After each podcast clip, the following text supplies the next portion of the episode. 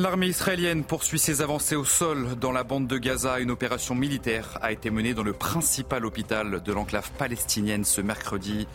Saal affirme avoir trouvé des armes dans cet établissement de santé que le Hamas utiliserait à des fins militaires. Emmanuel Macron contre-attaque face aux critiques politiques et diplomatiques. Le président de la République est passé à la contre-offensive pour défendre sa diplomatie au Proche-Orient.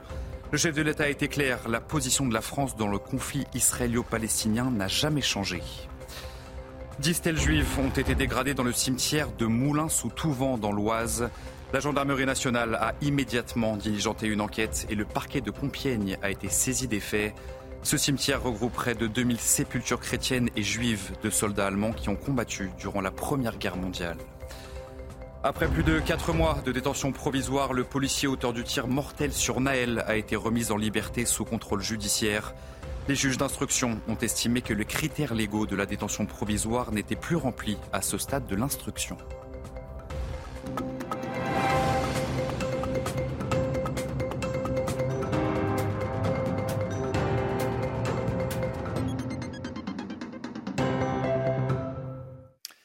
Bonsoir à tous, très heureux de vous retrouver sur CNews pour l'édition de la nuit, au 40e jour de guerre. L'armée israélienne a donc effectué une opération militaire dans le principal hôpital de Gaza, suscitant de vives inquiétudes à l'international sur le sort des patients et des milliers de civils qui ont été pris au piège. Saal aurait ensuite retiré ses soldats et ses chars de cette zone. L'hôpital Al-Shifa est considéré comme un site militaire stratégique du Hamas par Israël et par les États-Unis. Dans une vidéo filmée sans interruption, le porte-parole de l'armée israélienne se trouve dans un premier temps devant l'hôpital Al-Shifa. Il affirme que le Hamas utilise ces bâtiments à des fins militaires. Première preuve selon l'armée, cette caméra de vidéosurveillance et d'autres sont occultées. Un peu plus loin, derrière cette machine IRM, un sac rempli de matériel de guerre. Tout ça a été caché secrètement derrière cette machine IRM. Dans la même salle, des dizaines de sacs plastiques. Il s'agit du matériel médical, des bandages. Il semble qu'il n'y ait pas vraiment de pénurie ici. La caméra continue à suivre le porte-parole qui ouvre un sac vide. Il explique que tout ce qui a été retrouvé à l'intérieur est exposé sur cette table. C'est un kit militaire pour un terroriste du Hamas, une grenade, des munitions, des vestes de combat, des chaussures, des uniformes et enfin un fusil d'assaut à l'intérieur de l'hôpital. D'autres équipements de guerre ont été retrouvés dans cet hôpital. Israël accuse le Hamas de mettre en danger la vie des Israéliens, mais aussi des civils gazaouis innocents. Des centaines de malades, médecins et déplacés se trouvaient dans cet hôpital. Le Hamas a démenti toutes ces affirmations. Il assure ne pas avoir autorisé la présence d'armes dans ces hôpitaux. Et selon le ministère de la Santé du Hamas, l'armée israélienne a déployé des bulldozers à l'hôpital Al-Shifa. L'armée israélienne poursuit donc euh, ses avancées au sol dans la bande de Gaza. Les échanges de tirs entre les soldats de Tzal et les combattants du Hamas sont très intenses dans le nord de l'enclave palestinienne. On va faire le point sur la situation avec nos envoyés spéciaux dans la région d'Ashkelon, Stéphanie Rouquier et Florian Pau. Poursuit effectivement ses avancées au sol dans l'enclave et plus précisément dans le centre de Gaza City. Mais il est important de comprendre, d'après ce que nous voyons, ce que nous entendons et aussi selon nos contacts, eh bien, il y a encore d'importantes forces du Hamas dans le nord de la bande de Gaza car eh bien, nous entendons des échanges nourris de tirs d'armes automatiques à quelques mètres de la frontière et encore de nombreuses roquettes du Hamas sont envoyées sur le territoire israélien. Nous avons vu partir plus d'une vingtaine de roquettes du Hamas ce mercredi. Elles partaient du nord de la bande de Gaza. Les villes de Sderot et d'Ashkelon étaient visées. Le dôme de fer les a interceptées dans le ciel. Une seule est tombée près d'une maison à Ashkelon. Aucun blessé n'a été signalé. Benjamin Netanyahou s'est rendu dans une base militaire proche de la frontière avec Gaza. Et sur place, le Premier ministre israélien a déclaré qu'il n'y avait aucun endroit qu'Israël ne pouvait pas atteindre y compris l'hôpital Al-Shifa. Je vous propose donc de l'écouter. Souvenez-vous qu'on nous avait dit que nous n'entrions pas dans Gaza Nous sommes entrés. Il nous avait dit que nous n'atteindrions pas la périphérie de la ville de Gaza. Nous y sommes arrivés. Il nous avait dit que nous n'entrions pas à Shifa. Nous y sommes entrés. Dans cet état d'esprit, Nous disons une chose simple. Il n'y a aucun endroit à Gaza que nous n'atteindrons pas. Il n'y a pas de cachette, pas d'abri, pas de refuge pour les assassins du Hamas. Nous arriverons, nous éliminerons le Hamas et nous rendrons nos otages. Ce sont nos deux missions sacrées. Hier soir, je me suis entretenu avec le président Biden. Nous ne lâcherons pas prise.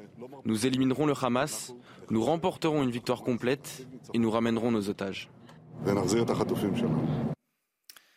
Depuis la Suisse, Emmanuel Macron contre-attaque face aux critiques politiques et diplomatiques. Le président de la République est passé à la contre-offensive pour défendre sa diplomatie au Proche-Orient.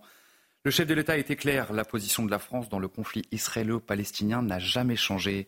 On va faire le point avec notre envoyé spécial à Berne, Florian Tardif. Emmanuel Macron assume tout et il le dit avec force puisque rarement le président de la République a répondu à une question d'un journaliste avec autant d'énergie montrant que les critiques récentes à son égard concernant la position qu'il défend au sujet du conflit israélo-palestinien l'ont passablement énervé. Non, la position de la France n'a pas varié, a-t-il dit, réaffirmant certes le droit d'Israël à se défendre mais en expliquant que cela ne pouvait se faire sans règles. En ce sens, le président de la République a condamné avec la plus grande fermeté, euh, ce sont euh, ces mots, les bombardements de civils et d'ailleurs juste après avoir tenu ses propos, son entourage a insisté auprès des journalistes en expliquant qu'une guerre juste respectait trois règles, le droit à la guerre, certes, mais le droit dans la guerre et le droit après la guerre. Euh, comprenait qu'Israël a le droit euh, de se défendre, mais tout en tentant de préserver au maximum la vie des Palestiniens, et qu'après ces offensives menées euh, pour tenter de détruire le Hamas, il faudra absolument réfléchir à une solution politique, une solution à deux États, qui est la position historique de la France. Dans le reste de l'actualité, dix stèles juives ont été dégradées dans le cimetière de Moulins-sous-Touvent dans l'Oise. La gendarmerie nationale a immédiatement diligenté une enquête et le parquet de Compiègne a été saisi des faits. Ce cimetière regroupe près de 2000 sépultures chrétiennes et juives de soldats allemands qui ont combattu durant la Première Guerre mondiale. Une incompréhension totale pour le président de l'association ASAP 14-18. Écoutez. C'est hum, l'écœurement, la consternation. Euh, on pèse nos mots aujourd'hui parce que c'est un cimetière qu'on connaît, euh, un cimetière que nous, parcourons avec nos visiteurs, avec les familles aussi, les familles de, les familles danois, les familles de confession juive.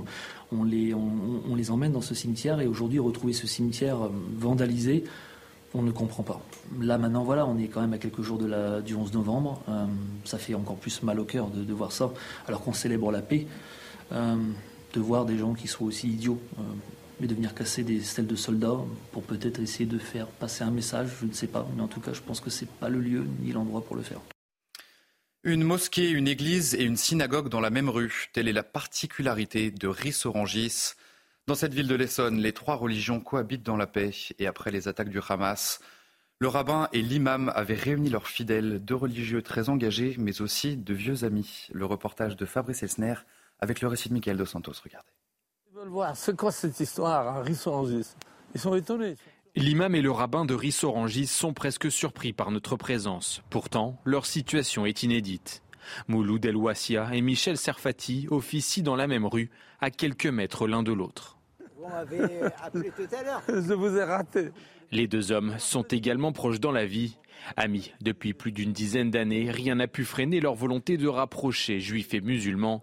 Pas même la guerre entre Israël et le Hamas qu'ils évoquent sans tabou. Quand des enfants meurent, est-ce qu'on va chercher leur religion? Ce sont des anges. Ce sont des anges, et donc il faut les protéger. À travers l'association de l'amitié judéo-musulmane, l'imam et le rabbin s'unissent pour de nombreux événements. Le week-end dernier, synagogues et mosquées ont ouvert leurs portes à tous les fidèles. On était présents à la, synagogue, à l'heure de, de, leur prière, on a écouté la parole de Dieu, la Torah. Une fraternité que l'imam souhaite voir s'étendre dans le pays. Nous demandons euh, pour euh, les autres euh, villes prennent l'exemple de nous pour qu'ils se, se mettent d'accord entre les synagogues et les mosquées et l'Église, de prendre un exemple de nous. Cette union entre les communautés, le rabbin tente de l'inculquer aux plus jeunes. Des ateliers, des sorties pour mettre fin aux préjugés et aux discriminations vivre dans la paix. Après plus de quatre mois de détention provisoire, le policier auteur du tir sur euh, Naël a été remis en liberté sous contrôle judiciaire. Son avocat avait déposé une nouvelle demande de remise en liberté jeudi dernier. Les juges d'instruction ont estimé que les critères légaux de la détention provisoire n'étaient plus remplis à ce stade de l'instruction. Explication Tanguy du service police-justice. Le policier de 38 ans mis en examen pour la mort de Naël n'est plus derrière les barreaux. Suite à une nouvelle demande de mise en liberté la semaine dernière, il avait été interrogé par les juges d'instruction en charge du dossier. Après cet interrogatoire, les magistrats ont donc estimé qu'il devait être remis en liberté. Ils estiment en effet que les critères légaux de la détention provisoire n'apparaissent plus remplis à ce stade de l'instruction. C'est-à-dire qu'on estime qu'il n'y a plus de raison qui justifie qu'il soit gardé en prison. Cela peut être la crainte qu'il ne se présente pas à la justice, la disparition de preuve ou l'intimidation des témoins. Pour rappel, le policier était en détention depuis le 29 juin, soit quatre mois et demi. Il est désormais sous contrôle judiciaire. Il a versé une caution. Il a l'interdiction d'entrer en contact avec les témoins et les parties civiles. Il ne doit plus paraître à Nanterre. Il a l'interdiction de porter une arme. Les syndicats se disent satisfaits de cette mise en liberté. Ils espèrent maintenant qu'il puisse être blanchi par la procédure. Un an de prison avec sursis requis contre le ministre de la Justice, Éric Dupont-Moretti. Le garde des Sceaux était jugé depuis le 6 novembre par la Cour de justice de la République pour prise illégale d'intérêt. Concernant la peine d'inéligibilité obligatoire en cas de condamnation, eh bien, le procureur général de la Cour de cassation a déclaré à la Cour qu'elle pouvait s'en dispenser en s'en remettant, je cite, à sa sagesse. Noémie Schulz a suivi tout ce procès pour CNews. Écoutez. La tâche des deux avocats d'Éric Dupont-Moretti n'est pas simple, convaincre la Cour de justice de la République que le ministre ne s'est pas rendu coupable de prise illégale d'intérêt en lançant des enquêtes administratives contre quatre magistrats avec lesquels il avait bataillé quand il était encore avocat. Ils vont surtout devoir répondre aux réquisitoires sévères du procureur général près la Cour de cassation.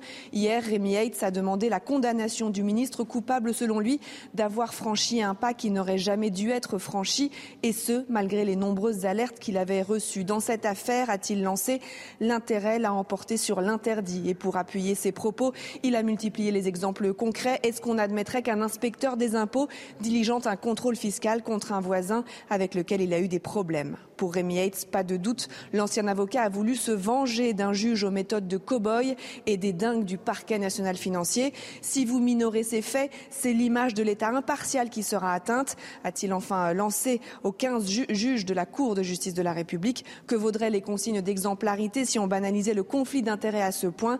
Quelle confiance nos concitoyens pourraient-ils accorder à ceux qui les gouvernent? La vigilance orange au cru maintenue dans quatre départements ce jeudi. Les départements concernés sont la Charente-Maritime, la Vendée, le Nord et enfin le Pas-de-Calais. Et dans le Pas-de-Calais, justement, les dégâts provoqués par les intempéries de ces derniers jours sont toujours visibles dans la ville de Saint-Omer. Le dernier marais cultivé de France est submergé par l'eau, mais grâce à un appel à la solidarité, eh un horticulteur est parvenu à mettre à l'abri sa production actuelle voyez le sujet de Marie-Victoire Dieudonné, Raphaël Lazrec et Audrey Berthaud.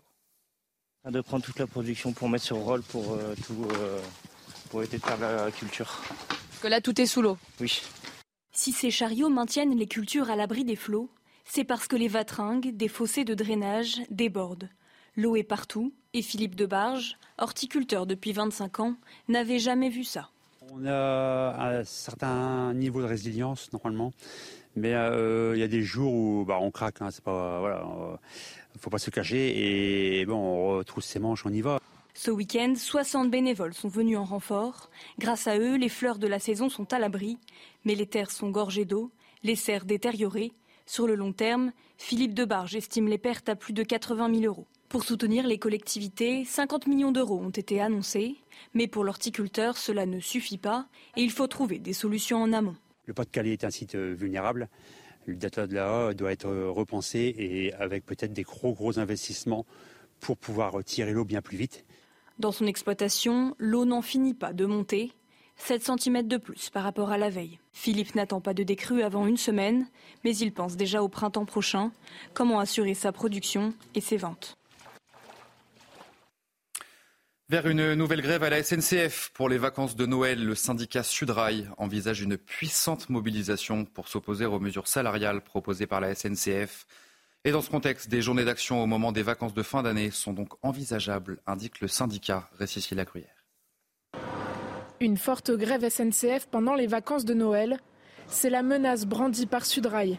Dans une lettre aux autres syndicats révélée ce mardi par le Parisien, Sudrail appelle à la mobilisation. Ces prochaines semaines, nous sommes déterminés à construire une puissante mobilisation exclusivement sur le sujet des salaires. Les mesures salariales proposées par la direction de la SNCF pour l'année 2024 sont jugées insuffisantes par le troisième syndicat du groupe ferroviaire. L'accord prévoit une augmentation de 4,6% en moyenne. Vient s'ajouter une prime de partage de la valeur de 400 euros. L'accord est soumis à la signature d'ici à mardi prochain. Du côté des voyageurs, l'éventualité d'une nouvelle grève est loin de les ravir. J'en pense pas du bien. c'est toujours pendant les fêtes ou bon bah j'imagine c'est pour euh, impacter un maximum de gens. C'est pas très sympa pour ceux qui veulent partir. C'est quand même des fêtes de Noël, c'est des fêtes de famille. C'est dommage pour les gens euh, qui sont dans les grandes villes et qui retournent à la campagne du coup. Euh, bah, ça va être très embêtant. L'année dernière, les vacances de Noël avaient déjà été grandement perturbées par une grève des contrôleurs. Et juste avant votre journal des sports, on va prendre la direction de l'Espagne où un vote de confiance pour l'investiture de Pedro Sanchez aura lieu ce jeudi à Madrid. Un scrutin pour permettre au chef du gouvernement sortant de rester au pouvoir. Ce mercredi se tenaient les débats préalables dans une ambiance, vous allez voir, houleuse et polémique. Précision de notre correspondant en Espagne, Frédéric Train.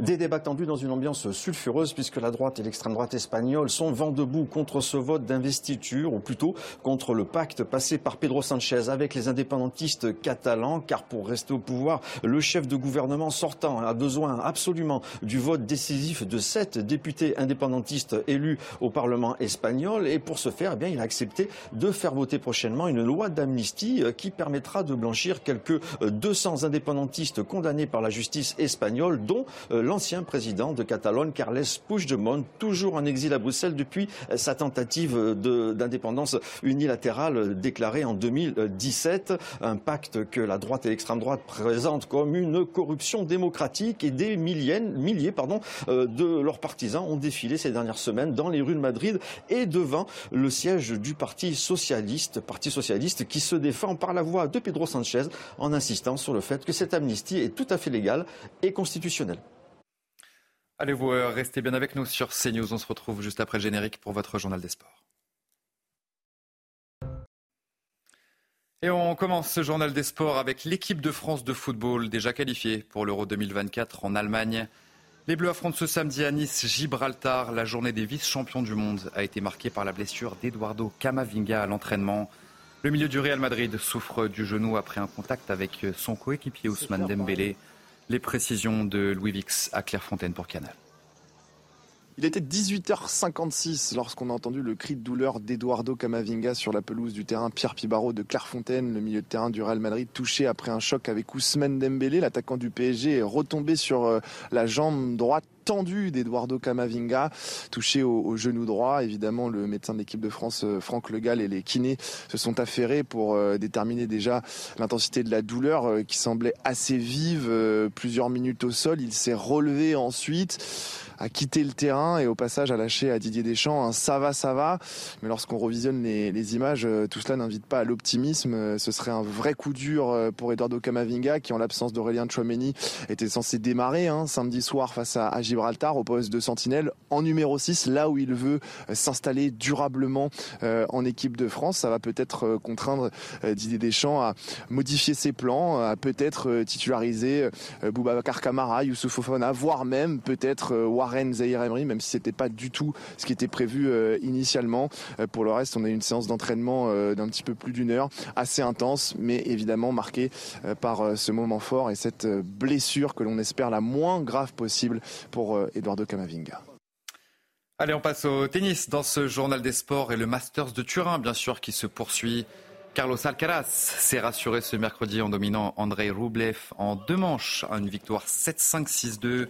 C'est la première victoire de sa carrière dans ce tournoi des maîtres. Le dernier vainqueur de Wimbledon est toujours dans la course pour atteindre les demi-finales. Vendredi, Alcaraz affrontera Daniel Medvedev, premier qualifié pour les demi-finales après sa victoire ce mercredi contre Alexander Zverev.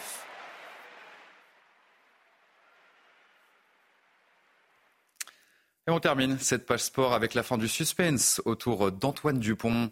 Le joueur du Stade toulousain va bien, va bien participer aux Jeux Olympiques de Paris en rugby à 7.